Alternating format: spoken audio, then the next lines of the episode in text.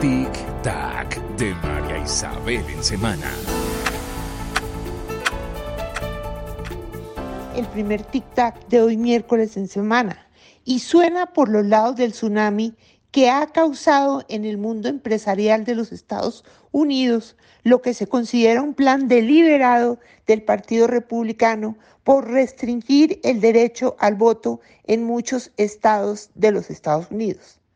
Desde cosas tan aparentemente intrascendentes como la prohibición de dar agua a quien hace fila para votar, pues esto especialmente en ciudades donde votan más personas de color y latinos en filas que pueden tardar horas, hasta prohibir los buzones especiales para votar en ausencia sin necesidad de ir al correo o restringir el voto de las personas discapacitadas exigiéndoles certificados médicos o agregar requisitos de identificación para votar por correo hasta cosas más sofisticadas como lo del Estado de Georgia, de quitarle al secretario de Estado su poder como principal autoridad electoral que pasa a ser designada por la legislatura estatal que tiene mayoría republicana. Ustedes me preguntarán qué tiene esto que ver con Colombia. Más adelante les cuento.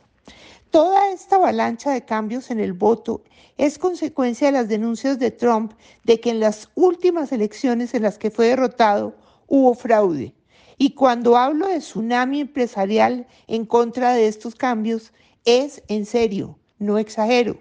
Cientos de compañías se han unido para oponerse a estos límites al voto.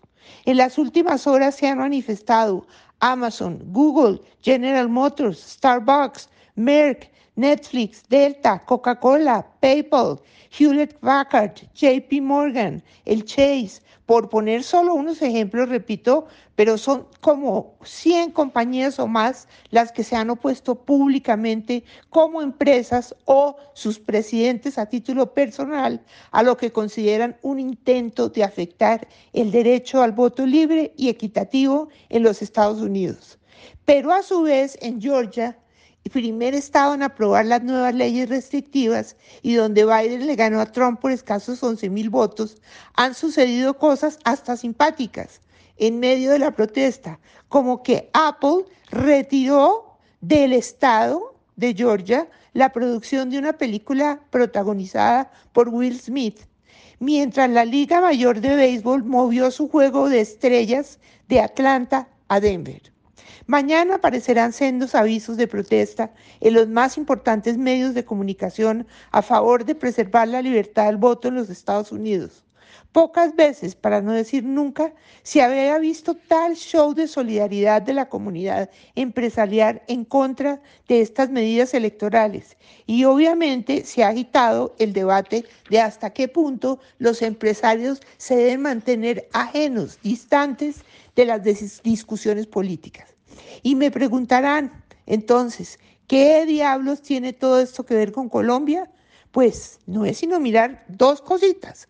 Una, el reciente y fallido intento por alargar los periodos electorales que por fortuna fracasó, demostrando que el derecho al voto es una garantía intocable hasta en una democracia imperfecta como la de Colombia.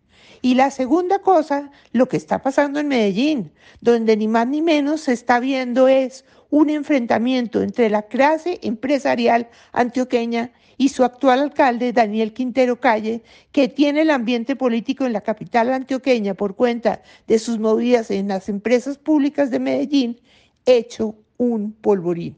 Todo eso tiene que ver lo uno con lo otro.